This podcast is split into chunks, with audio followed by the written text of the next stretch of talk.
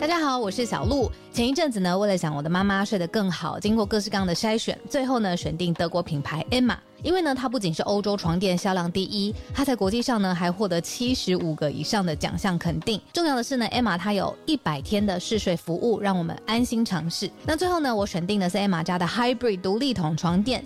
试躺之后呢，我就给它一个 hashtag 叫做云朵般，因为呢这一款床垫它有很强的包覆感，所以躺进去之后就像被云朵包住一样，很舒服，很有安全感。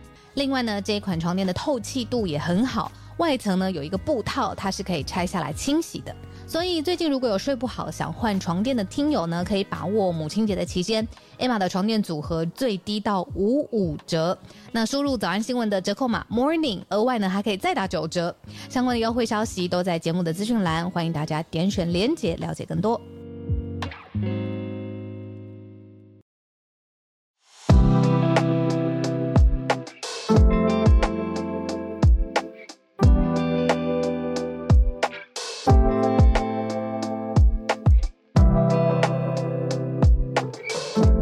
大家早安，欢迎大家来到今天十月三十一号星期一的全球串联早安新闻。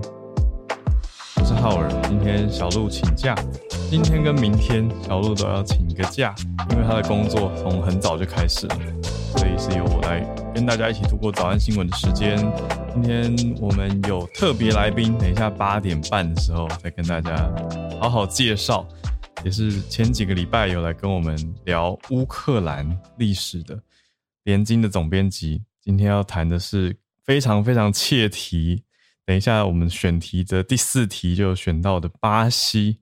好，今天联经的总编辑丰恩也一样来到我们节目，待会再邀请他上来。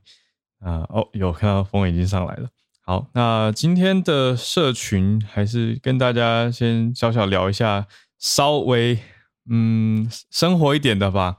好，那等一下第一题重大题，我们再再来讲一下，因为一进第一题就会觉得很沉重了。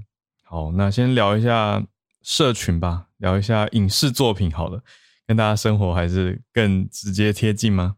就大家周末或是上个礼拜有没有去去哪里玩，或者有没有去看电影呢？上礼拜五有没有听专题节目？好，我们节目还是要自肥一下，也不是自肥啦。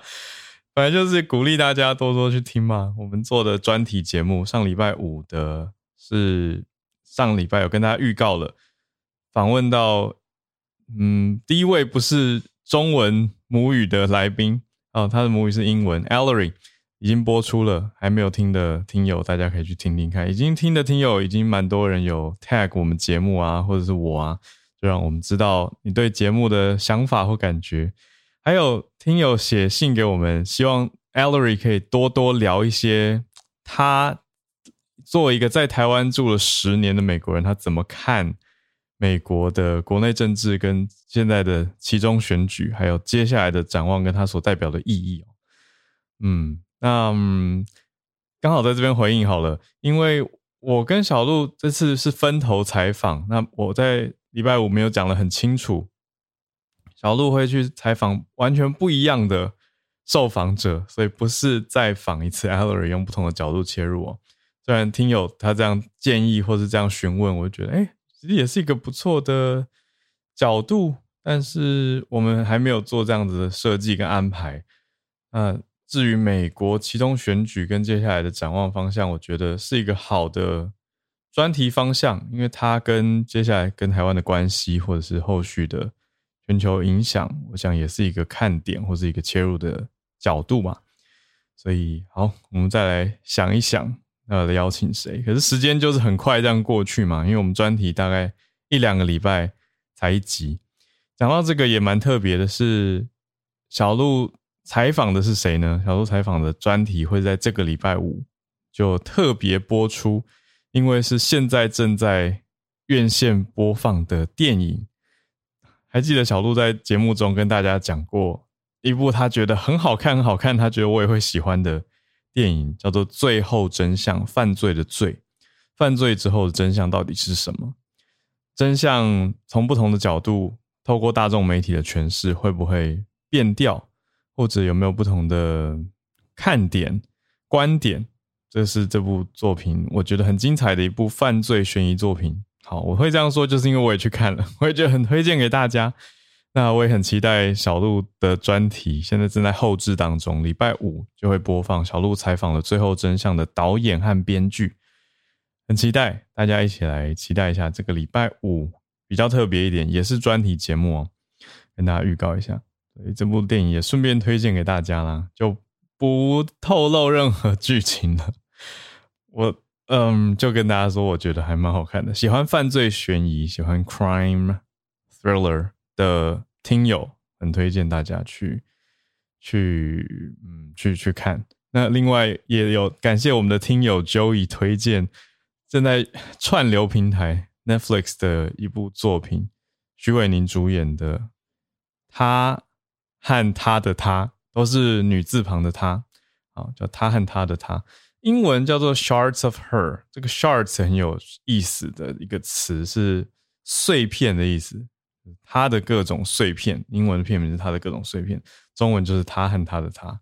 我我连续一口气飙完了，好，在九集九集的 Netflix，好，跟大家顺便聊聊。我看中文的戏剧有一个很奇怪的习惯，就是我会尽量想要想办法开双语字幕或英文字幕，因为中文听得懂嘛，所以一定也要练一下英文的。所以我觉得。还蛮好看的，而且就总之要增加自己。既然你看九个小时这样看下去是很长的时间呢，所以增加九个小时的英文时间。好，英文老师不小心又开始 preach。总之呢，周末我觉得哎看了蛮多台湾精彩的影视作品，觉得蛮蛮棒的，推荐给大家啊。另外，流麻沟十五号，我我们节目采访过的于涵所主演的。《流麻沟十五号》也已经上映了。那我是在高雄电影节的首映的时候就看了。嗯，我得说是会会感动人的一段历史，而且过往也许不那么常提到的，在绿岛的女性政治犯或所谓思想犯的一段历史。嗯，那它是有原著，应该说原著是采访采集。是历史的访谈采访还在世的当时受到监禁的人物，呃，作品是糅合了这些人物的故事，一方面是保护人物的隐私啦，因为这些女性政治犯嘛，所以阿妈很多还在世，那你如果直接讲他们的故事，有点切切割或者是侵犯到隐私吧，这样说吧，所以整合在一起的一个作品。所以讲了这么多，就是想跟大家说，精彩的台湾电影影视作品蛮多的，看不完了。好，所以我还是还没有订那呃 Disney Plus，所以好，大家可以去看。好啦，这个比较轻松的话题，跟大家生活可以直接相关。那我们也要准备来八点快要十分，要进今天的新闻盘点了。整个周末说实在，我也花了蛮多时间在看的。就是第一则的消息，应该很多听友也都注意到了，是在南韩首尔的梨泰院这个地方发生了踩踏的意外，叫踩踏，待会讲更多。实际上是人潮拥挤推挤，造成许多窒息的伤亡，有一百五十四人，现在掌握到是一百五十四人已经往生，那有另外一百多人是重伤。送医的状态，还有几千个人是失踪失联，嗯，所以这是今天的第一则消息。讲起来真的是觉得很沉重、很难过啊，因为本来是欢庆的场合嘛，是万圣节周末，所以才这么多人到街头。梨泰院是好，我们待会再讲这一题哦。好，第二题先把四个题目讲完。第二题是日本。关注到日本这边禁止外国人在敏感地区购买房地产，待会来聊。第三题则是印度的消息，印度政府通过一个新的机制，可以说是新法吧，组了一个政府小组来审核社群的内容，而且大家可以民众一般的 user 使用者有投诉的管道。嗯，有点两面的评价。有人觉得似乎不错，这样可以去让大家对于社群内容有一个申诉管道；另一面则是让人觉得会不会变成政府的言论审查，或者是用来批斗跟自己政治立场不符合或是意见不符合的对象呢？这是印度。最后第四题则是巴西。几个礼拜前，早安新闻提过，当时的总统大选初选已经出现了有可能翻盘或者是改变，讲变天好了，改变现任总统连任的状态。这一次首度发生巴西的现任总统连任失败，这次连任失败的是 Bolsonaro，嗯，这蛮多人称为狂人总统的。有人甚至用巴西川普来形容他的波索纳洛，他这次连任失利了。可是其实他的对手也是险胜，因为两个人的得票率是在百分之四十九跟五十一这样子的落差哦，是鲁拉当选了。待会来跟大家谈一谈，他现在险胜之后对巴西接下来代表的是什么呢？大家巴西人怎么看呢？我在看了连经出版的巴西历史的书以后，对巴西又有多了一层的认识跟想法。那把历史范围背景，再看看现在，又会有很不一样的经纬哦。这个所谓的脉络不同，你看到的切角也会不一样。待会都一起来谈。好，我们就先从梨泰院这个悲伤的事情开始讲起吧。时间发生在礼拜六的晚上，礼拜六晚上。南韩首尔非常非常热闹的一个区域，可以说是夜店酒吧很密集的夜店区，叫做 Itaewon。Itaewon，梨泰梨泰院。梨泰院这个地方，礼拜六的时候，每年的十月底其实都有都有这种万圣节欢庆的传统，所以它不是任何一个商家或者是一个单位专门举办的庆祝活动，就是。有点像跨年这样，时间到了，很多店家都很热闹，人潮会自然的聚集在一些地方。梨泰院则是南韩首尔的大家会选择聚集的地方。南韩首尔的人口蛮多的，首尔大概有一千万人哦。但是在梨泰院当天晚上，据当地媒体报道，涌入了多少人？涌入了十万人，所以人潮是非常非常汹涌的。在一些比较狭窄的巷弄。真的是造成了水泄不通的情况。这个水泄不通，我其实忍了蛮久，后来还是去看了一下影片，因为蛮多影片其实一开始都有出现警语，就是说非常非常的惊人，或者看了会让人不安，要斟酌点入。所以我一开始其实都只看文字的消息。有一年跨年的时候，我知道我跟太太去首尔跨年，那个时候我们就。刚好选的 Airbnb 是住在梨泰院这个热闹的地方，可是跨年人潮并没有像万圣节这个样子。嗯，那我也问过了，有去过实际去过万圣节庆祝活动的，或者在这个时间去过梨泰院的朋友，往年人数不见得有这么多。今年因为疫情解封之后，也解除了街头的口罩严格禁令之后。首尔这可以说是首开的大活大活动，嗯，所以就造成了人潮过多的状态。跟大家稍微讲一下梨泰院的特殊地形，它有一点像是，我觉得有点像是香港兰桂坊，就是在很热闹的地方，可是地形是有点斜坡的，让大家应该比较可以想见。梨泰院有一条大马路贯穿，可是大马路。的两边巷子进去之后都比较窄，店家也很密集分布。那有一些窄巷又很斜，斜坡有部分是有楼梯，有一部分就是斜坡。那这一次到底为什么会有这么严重的踩踏？有没有特殊的原因？除了人潮以外，这还在调查当中哦。可是就目前所知的情况是，离地铁站很近的特别窄的一个巷子是事件爆发的起点。那这次的巷子是双向的，并没有控管人潮的单向流动，可能也是原因之一。这个还在研究，因为通常这种人流的控管，根据过往这种所谓踩踏事件 （stampede） 的调查，常常是关键，包括人数有没有总量管制，还有单向或者是双向移动。因为根据现场生还的逃出升天的人，就是说。当天走入人群之后，发现后面的人一直往前推上来，前面的人也挡住，也很挤，所以变成前后都动不了，水泄不通。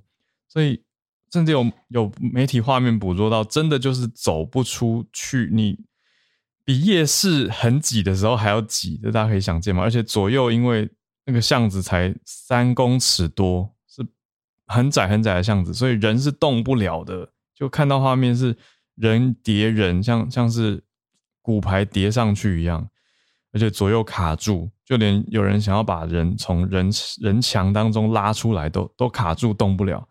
所以就有很多人不幸是窒息丧命，这讲起来真的是很很伤心啦。那画面就是因为旁边的一有很多人说，在人群当中已经努力的大声呼喊，可是旁边夜店的音乐还是太大声，所以也掩盖住这些呼救声。旁边甚至夜店的音乐也没有赶快关掉，没有赶快呼喊大家来帮忙或是急救等等，就现场人真的是太多了。所以这是一个很难过的一个大型公共事件，也南韩总统尹锡悦当然是发表了非常沉痛的想法，也说将来要避免任何类似的事情再次发生，会全面的全面的检讨，而且南韩的很多综艺节目也因此停播了，就是要来反思跟呼应，一起哀悼这件事情。但是上升的人当中。女性多比例多一些些，而且很多是年轻的女性，大概将近百位。那接下来大概五十多位，四五十位是男性，所以综合下来是太挤造成压迫是主要的，嗯，致命原因。那为什么还有数千人是失联？就是因为蛮多人还是受伤或者是状态不好，就。后续希望啊，我们这边掌握到的消息是到昨天为止，所传出有三千多人仍然是失联的状态，但希望到今天这个数字已经往下减缓了。好，这是今天第一个题目，就是南安首尔梨泰院发生的万圣节踩踏的事件。好，我们来看一下第二题吧。第二题是在日本的消息，日本这边外国人。可不可以买房子？我们也可以合并着看哦。我们先来看日本这边到底是什么样的规定呢？日本一项新的法规即将要通过了，它是用国家安全的角度去锁定特别的重要意义地区附近的房地产是不可以卖给外国人的。目的是说要禁止间谍、防止间谍的活动，还有破坏、破坏这些国家安全的角度。所以到底哪些地方呢？日本的官员划划定了五十八个地方，包括日本还有美国的军事设施、核电站这些很重要的基础建设、基础设施。另外，离岛也是算是特地特别保护区。所以，大概是什么时候开始呢？是这个月十月的时候。今天已经十月，一转眼最后一天了，在这个月开始生效的。接下来几年还会可能加入更多地方。要来列入禁止外国人购买的名单，可能会现在五十八个嘛？根据报道，德国之声的采访报道说，接下来可能会到六百个地点，所以追加的幅度比例蛮高的。这个法令是在去年的夏天就已经批准，但是在这个月十月才隔年的十月终于施行了。是担心外国人或者是敌对政府经营的幌子的公司，就是这些外资势力或外国公司来买房地产，用来破坏美军日军的行动。过去本来是向所有人开放的，哦，这也讲出来是一个很大的重点。那目前列的五十八个地方，包括日本最北边比较靠近俄罗斯还有朝鲜的地方，另外呢南边比较面向中国的地区。也是列进来，还有东京指挥跟控制总部，这个是讲军事的方面。这些敏感地带以前是几乎跟所有人开放的，所以本来蛮危险。本来讲下来，外国人啊、外国企业啊，如果你要在军事基地旁边买土地、买房子都不难，但现在开始限制了，避免间谍的活动啊，还有这些地方的。干扰、破坏、袭击等等。当然没有列定特定的国籍，没有列定特定国籍。可是大家会推测或普遍在讲说，那到底主要防谁呢？在讲说，可能防的是北边比较靠近俄罗斯这边，防止俄罗斯人来购地或者是购物。那另外，日本庞大的朝鲜族的人士，还有中国籍的人士，也可能会是这次这个法令在特别观看的，或是特别想防的。一些人吧，但这个就是民间根据媒体调查，民间普遍的一些想法跟推论啊，并不是绝对。这些地方根据这边也有一个教授直接引用他的分析哦，东京大学先进科学技术研究中心的助理教授叫做山口亮，他说最大的关注点会是中国跟俄罗斯。那中国人买了很多房吗？还真的买了不少。这两年。中国发现，中国资本相关的个人还有组织，在这些敏感地区附近有买了八十个地方的房地产，包括北海道的千岁空军基地附近才三公里远的地方就买了八公顷的土地，但是这个土地现在是中国一家公司所购买的。好，那这个算是可以说看成中国呃日本这边也呼应了美国的一些担忧吧。因为我们在节目上也讲过嘛，美军基地现在在日本还有设置啊，那这个是等于连锁的国家安全，日本连锁到美国，连锁到其他地方，都有跟其他地方有相关联，所以可以一起来来看啦。好，我们来看到第三则是印度的科技媒体，媒科技界的媒体自由，可以这样说。就是印度要做一个控管的平台了，这也是印度新的法令，讲的是说要来审核网络跟社群媒体的内容。好，刚在预告题目的时候，开题的时候就讲到嘛，诶，乍听好像是一个不错的想法啊，因为其实还蛮多人会会有问过我或者讨论过一个事情，就是，哎，浩尔，你联络得到 Facebook 的官方吗？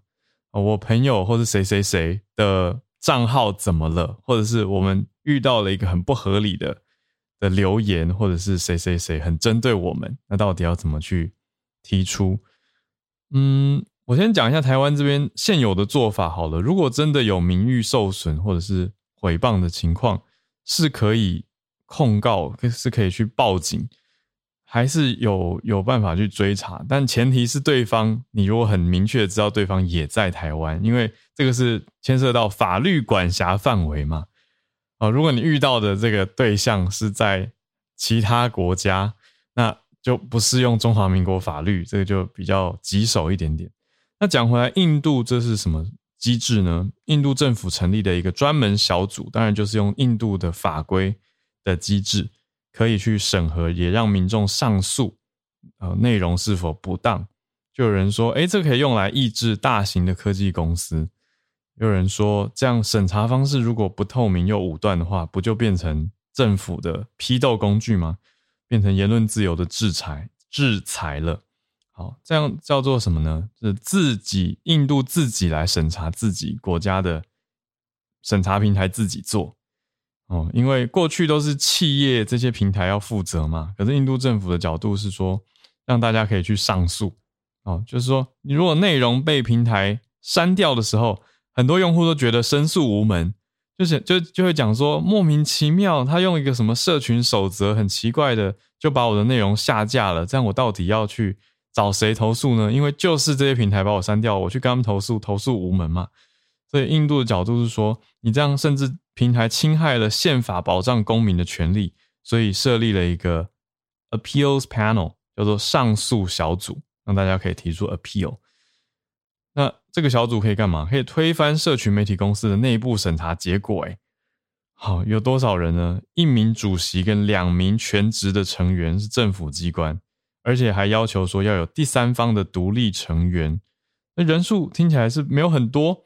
可是，就它基本编制人数不多，这个上诉小小组可以成为大家的一个选项吗？好，那也显示出另另外一个角度是什么？是印度目前的总理莫迪他这几年在 Facebook、Twitter 还有 YouTube 这些平台的一些言论，有的时候会会有点卡卡的，或者说跟这些平台的关系蛮紧张的。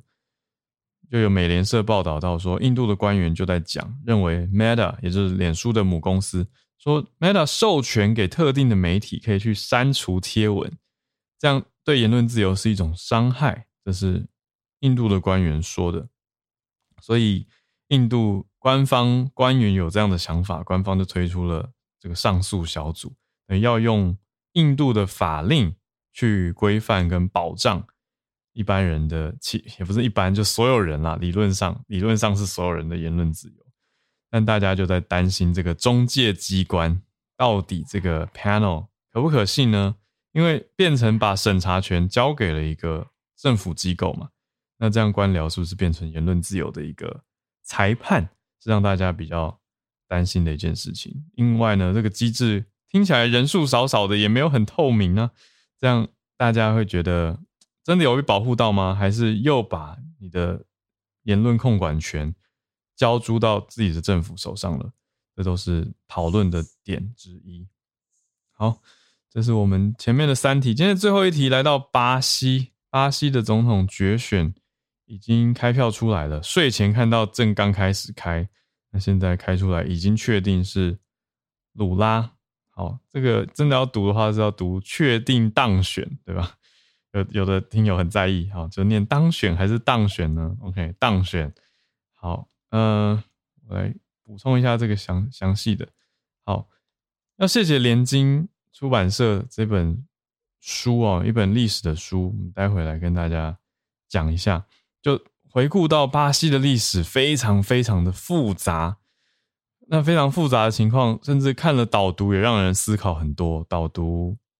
是在巴西住了蛮多年的一位台湾人，他专门在关注巴西当地的风土民情跟历史，还有现在的人文状态，就有提到巴西人普遍对于未来有一种无奈，知道可每个人都可以几乎都可以给你点出很多的社会问题，都知道哪里哪里有问题都讲出来，可是对于未来会不会变好，其实是一种偏悲观，而且像是。那个作者叫做约克哦，约克约克提到说，很像是在看球赛，在足球赛的时候盼望奇迹的发生，有一种包法利效应。我就想说，哇，这个蛮蛮精准，可是描现描绘出了一个普遍民族的心态。但是在这样子的民族，还是有选举变天的可能。这次选举就选出了曾任两任总统的鲁拉再次回来了。可以说是东山再起哦。有人会说，终于比波索纳洛好，好像比较自由的感觉。有人这样说。当然，你说那那剩下百分之四十九的人还是投波索纳洛啊？哦，我刚刚讲到说，鲁拉是将近百分之五十一的得票率嘛。但他相对鲁拉是比较关注说要提出一些社会福利方面的政策要来推动，就比起波索纳洛那么的右派。他他是偏极右嘛，但鲁拉相相较之下是相对照顾社会福利，也就是传统上被认定相较为比较左派的一位总统鲁拉。他零三到一零年就担任过两任的巴西总统，任内人气其实蛮高的。可是他一八年的时候被控贪污罪入狱，坐了快要两年的牢，五百八十天的牢。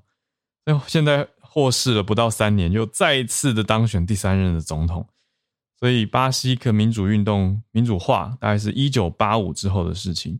这一次的总统大选可以说是非常激烈，甚至民间有人因此你知道为了支持两边不同的总统的这种价值之争而吵架，甚至有互相攻击的状态、砍伤的状态，让人听了觉得很很惊讶吗？或者说？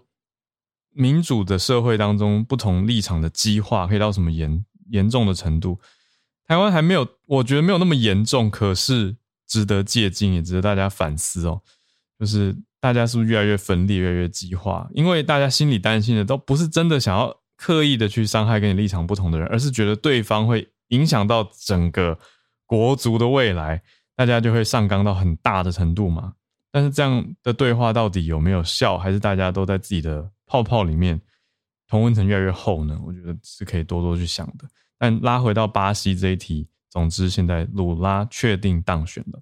那时间也来到了八点三十一分，然后邀请连经的总编辑丰恩已经来到台上，跟我们讲连经出版的这本好书啊，它的全文书名先让我然后一边邀请丰恩上来，一边跟大家讲一下这个书名。书名叫做，这是一本历史书。巴西被殖民掠夺的热带天堂，以狂欢掩饰创伤，或者有人讲创伤的森巴王国，用狂欢来掩饰哦。每年的这个嘉年华，是不是一个历史上有很多伤痕、有很多难过的过去的一块土地？峰恩今天来跟大家聊聊历史，那也当做我们今天串联的开始。好，的特别来宾，大家一起来欢迎联经的总编辑峰恩。峰恩早安，奥尔早安，各位听众大家早安。早安，今天来跟我们聊这本书，谢谢你。要跟大家推荐一下吗？或者你怎么看这个角度？你你看到这本书的时候，会怎么跟大家产生连结？对，我觉得这个书真的很有趣。我觉得过去大家对巴西的印象，可能就是像我们这个标题所写的，可能是觉得这是一个热情的国度，嗯，有森巴舞、嘉年华会、有足球等等。那呃，我自己其实跟大家也差不多，我对巴西过去的了解很少。那我是在这个啊阅读这本书的过程当中，那啊一边读，然后一边啊包括也查了一些资料，那才发现说，啊巴西的历史啊一方面是非常复杂，二方面我觉得也非常的有意思，因为这这两个东西也是我觉得是互相相关的啦，就是因为它这么复杂，所以你发现它里面出现过很多啊不同的转折。那这是一本历史书。所以啊，它的原文书名其实很简单，它原文书名就叫 Brazil 呃 Biography，就是一个巴西的传记。嗯，所以它有一点像把这个巴西当成一个人啊来描写一样。那啊，每一个人的生命其实都很复杂嘛。那啊，所以巴西也是一样。巴西其实在过去的这书大概写了呃大约五百年的时间。啊，里面其实经历过很多的这个转折，比如说，我觉得其中有一段很有趣，他写到这个啊，如果我不知道有多少呃听友对于巴西的历史啊熟悉，我猜可能不会很多，除非正好有人可能在巴西或南美洲啊生活或者研究这个南美洲的历史啊，但我们大家都知道，其实巴西本来是葡萄牙的殖民地，嗯，而且是啊，就是说。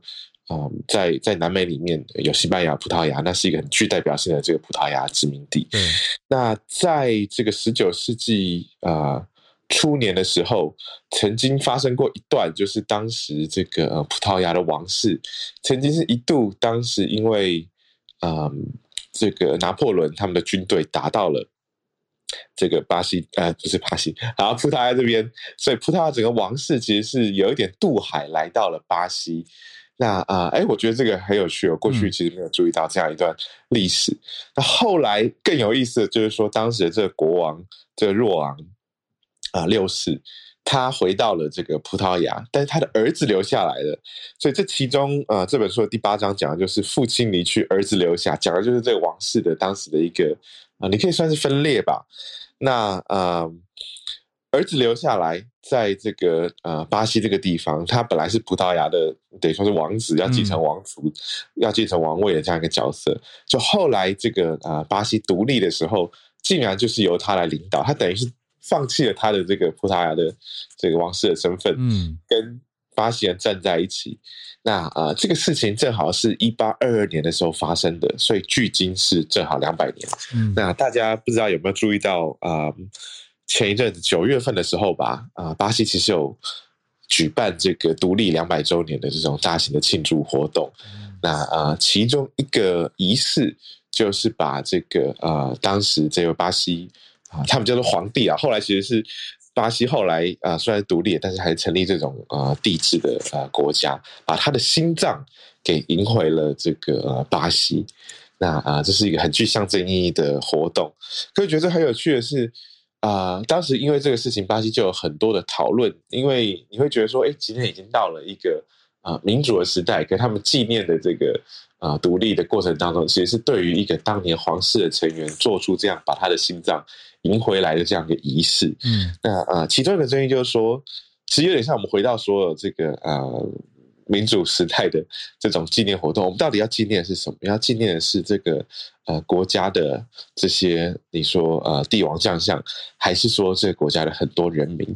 因为巴西除了我刚刚讲这样一个葡萄牙的皇室曾经呃跨海啊，然后到了巴西，然后呃参与独立运动之外，你当然还是有很多的一般人啊，在这个历史上参与过很多历史的轨迹。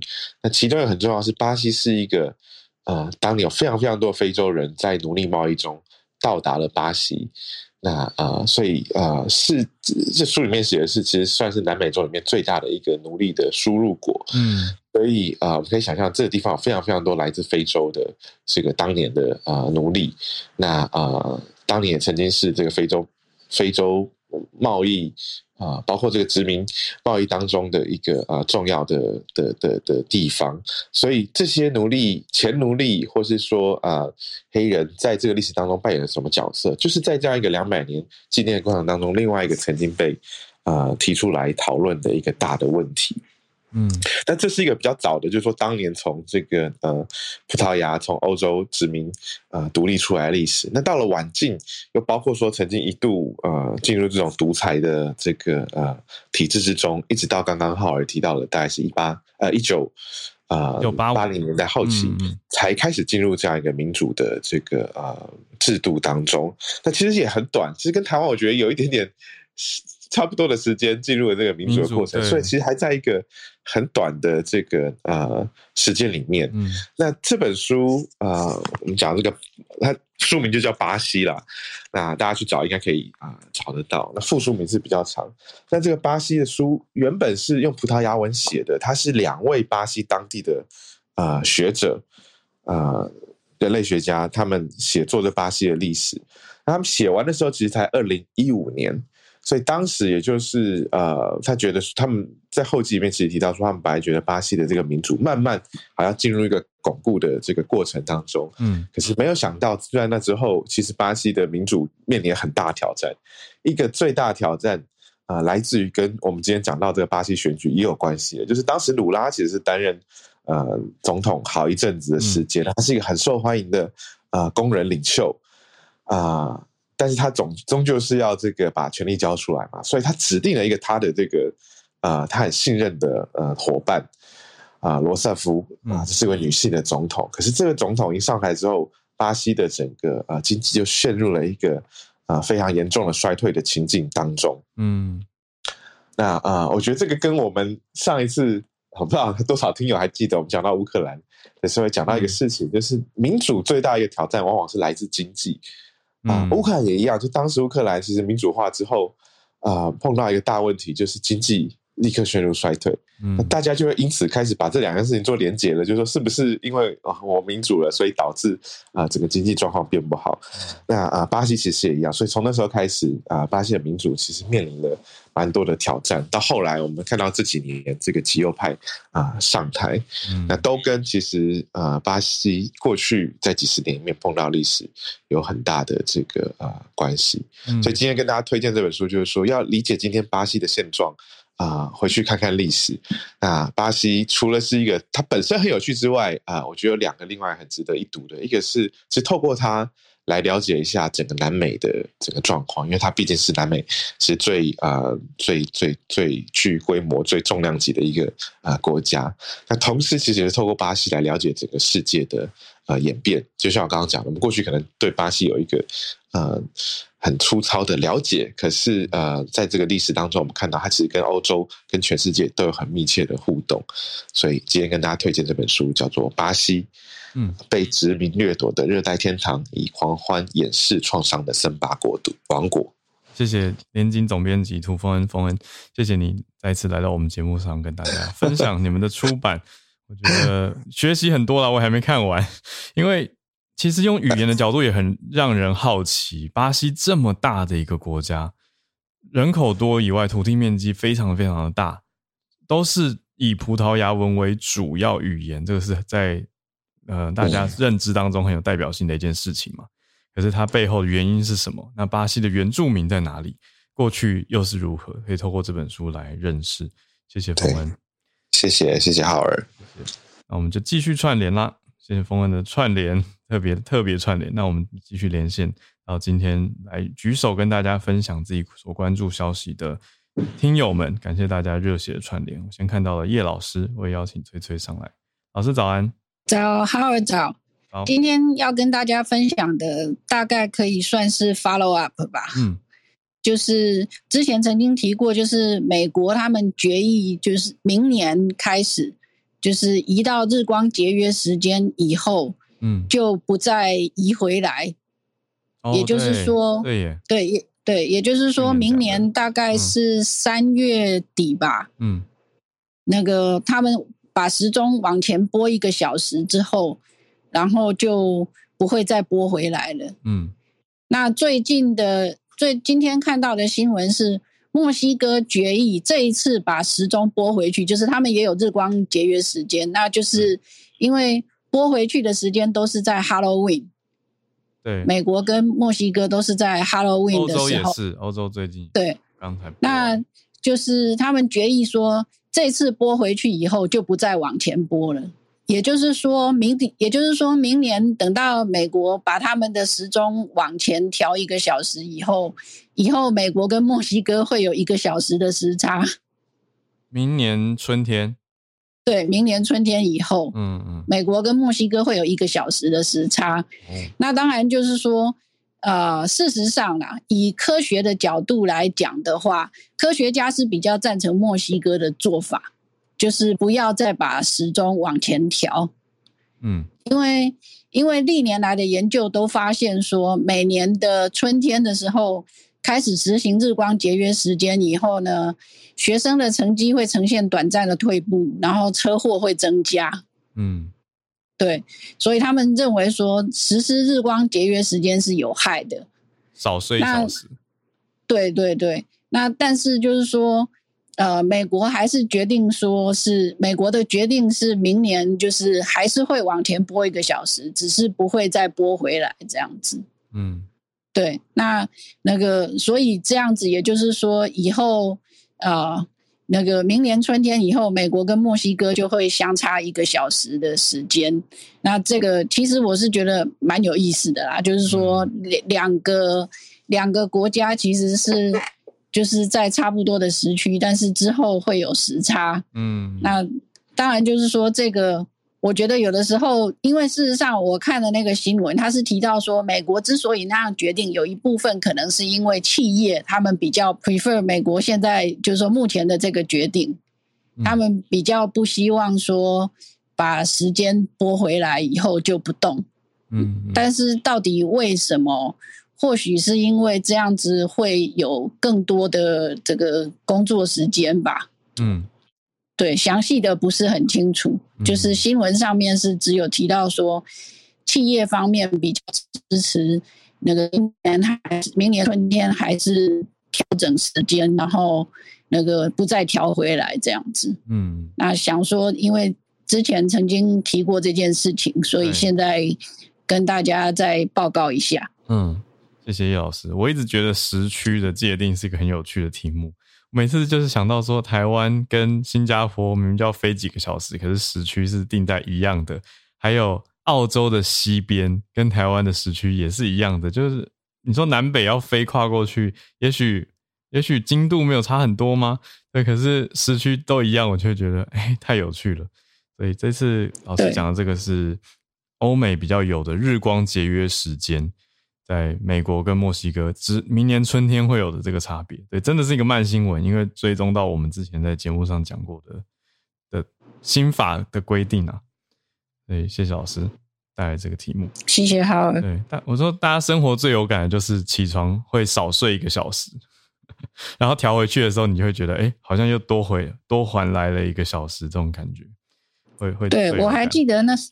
对，我还记得那时候在美国的时候啊，每次那个春天往前播一个小时的时候，早上都觉得哦起不来，嗯嗯，对，然后往回播就是 Halloween 的时候啊，就会有一种感觉，就是说昨天明明下班的时候天还亮着，怎么今天下班的时候天就全黑了，好可怕。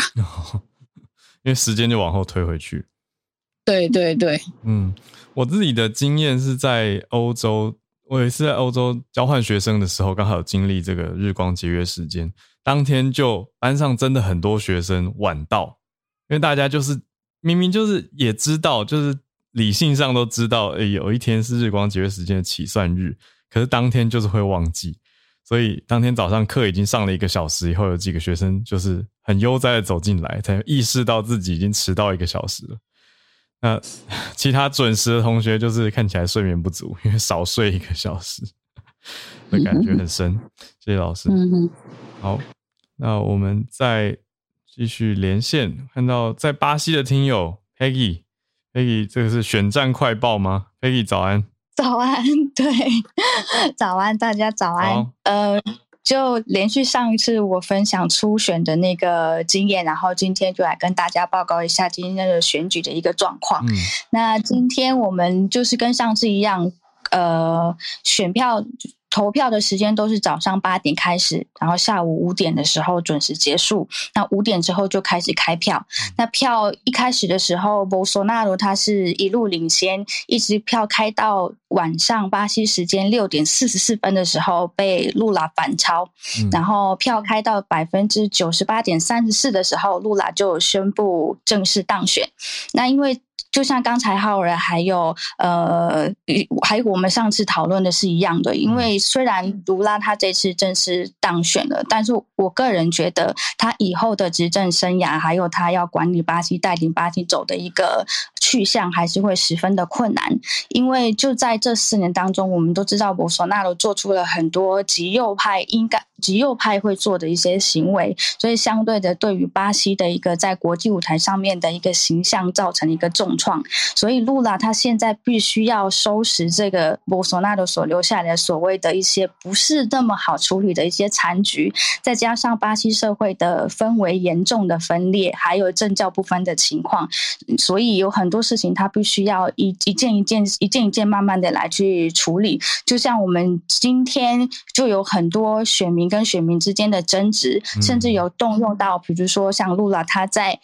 当选之后，他的发言的内容里面就有提到，他其实面对的不是一个敌人，而是一个国家机器，而是一个不不负责任的总统运用国家机器造成社会分化的一个现象。那我们今天我觉得很值得一提的是，联邦公路警察他们在很多地方都呃都增加了，就是在路上临检的临检的一个警察的数量，特别是在巴西东北的地区，因为巴西。东北的地区一直以历史以一直以来都是卢拉的一个选区，那边很多人都是投卢拉的票，所以他们今天呢，因为我们是投票嘛，所以投票所有的交通工具都是免费，你可以免费搭乘，从早上投票时间开始到投票时间结束，那很多人就会就会利用像这样子的一个福利嘛，你就可以去投票，那在路上就很。警察就是阻挡他们去投票，所以这个对我们来说，对我个人认为，我是觉得这是一个很严重的，就是腐蚀巴西民不腐蚀巴西民主的一个行为。而且还有昨天啊，就是有一位有一位众议员，他当场就是跟卢拉的支持者在。路上有口角，然后他当场就把他的枪拿出来对着那个人跑，所以就是很多很多很严重的一些社会分化、社裂、社会分化还有分裂的一些事件，对于卢拉来讲，我觉得是一个对他来说是一个挑战啊。那今天就跟大家分享到这里啊！我刚才呃，我想要跟大家就是多分享一下，就是写这本书，就是巴西被殖民掠夺的热带天堂的这本人类学家，其中一位人类学家 Lilian Schwartz，他在二零一九年就是博索纳罗当选的第二年之后，他也有写了另外一本书，叫做《关于巴西呃极端主义》。我觉得这本我不知道这本书有没有翻译，但是也是另外另外一面，就是为什么巴西人会选出博索纳的这一位呃这位政治人物，然后侧面的做了一个非常，我是觉得非常好的深度的一个剖析，希望将来有机会能够出呃中文版。嗯，谢谢 Peggy，哇，Peggy 从巴西带来的当地观察跟消息的整理。让大家听到了现在的巴西的声音。好，嗯，我刚才邀请翠翠，我不知道翠翠有没有成功的看到可以上来，因为今天应该翠翠是最后一位，除非有其他听友还想要有什么分享的话，可以现在举手，对，其实我一直很想要分享，就是因为其实刚好。那不是因为离太远的关系，而是我本来就还蛮想要跟大家就是聊一下有关于涩谷。我为什么在日本只讲涩谷？是因为其实日本就是其实万圣节这个东西，当然其实我知道每一个国家人都是想要去庆祝狂欢，那其实日本也是不例外。可是日本的，就是尤其涩谷，它其实万圣节在涩谷其实是有一点恶名昭彰的。那刚刚其实听友在房间有聊到，就其实四年前，因为涩谷它。本身就是很多观光客啊，或是日本人都很喜欢聚集的地聚集的地方。那每一年涩谷街头的万圣节的，就是类似我们也不说游行，是大家自主去那边变装啊，然后在那边狂欢拍照，其实是非常有名的。那其实也是维持很多年，嗯，怎么讲不成文的一个传统。但是在四年前，也是刚好在疫情前的前一年，嗯，就是已经狂欢到有年轻人把在那个涩谷的。街头的一台就是应该是小卡，就是一台车子把它整个翻倒，然后就把它就站在那个上面，就是就是怎么讲，它毁坏了车子。然后这件事情因为是刚好在万圣节，那也是所幸，就是说那个时候那个车主他人不在车子里面，所以所以说算车子被推倒。但是没有造成任何人的伤亡，但也因为这件事情，让涩谷跟万圣节就画下一个，就怎么讲，就是在涩谷的呃，讲万圣节的涩谷是很不好的这个印象。然后再加上，其实呃，在万圣节期间的涩谷啊，大概每一天晚上。时间不一定，大部分都是像这几天，比如说我们这次是二十七号，呃，就是星期五开始到因为礼拜一万圣节结束嘛，就是其实每天晚上都会有人变装变装。那听说昨前天吧，还是昨天，以金色谷街头有六千人左右，就是在街上晃。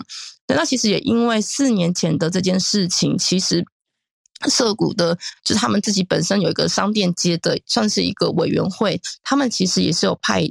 也还有包括涉谷的区公所，他们其实都有加强警力，就是每一年他们都会去做管制。那这个管制也不是说叫你不要干嘛，而是如果看到太多人聚集，然后可能喝酒，就是基本上在万圣节期间，涉谷的街头是禁止喝酒的。那甚至就是还有什么不能抽烟干嘛很多，那其实因为我其实想要分享照片，但是因为太多，所以我其实刚好放在我的 Instagram，就是有关于嗯涩谷现在他们就直接贴说，嗯万圣节呢，就是你要呃万大那嗯这嗯其实大家可以看一下，是他就用很多那个就是万圣节的鬼怪去告诉大家说，哎我们要保护涩谷，就是大家可以狂欢，但是问题是要遵守秩序这样子。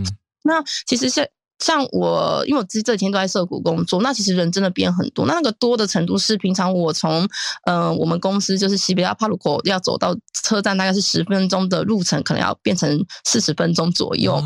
那真的就是这么多。它其实还有是为什么涩谷的，就是在万圣节的涩谷，还有一个不好的印象，是因为人真的太多，导致于其实在嗯，比如说疫情前那一年，光是。偷窃，还有包括的类似痴汉性骚扰的，就是疑似性骚扰的案件就多达十九件。